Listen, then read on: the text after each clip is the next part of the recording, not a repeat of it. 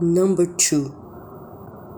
Latusa era aguda nas falas, essas tão obtusas de não caber na roupa. Sempre comeu o mundo com os olhos. O mundo é feito de coisa e pessoa, então comia coisa e pessoa com as pupilas. Às vezes degustava. Era raro poder degustar. Para tanto, é preciso tratar objeto como iguaria, não ter medo que acabe.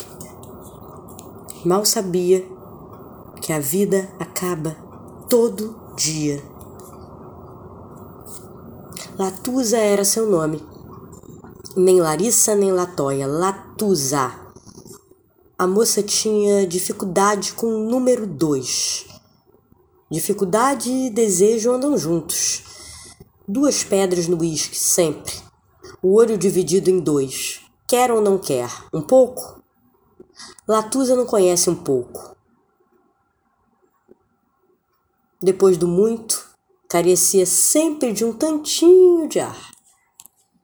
Larusa, Larusa não, Latusa. Latusa, que não é Larusa, não cabia numa caixa mesmo que fosse uma caixa linda com um laçarote vermelho daqueles de filme. Latusa cabia numa mágica, nunca numa página só.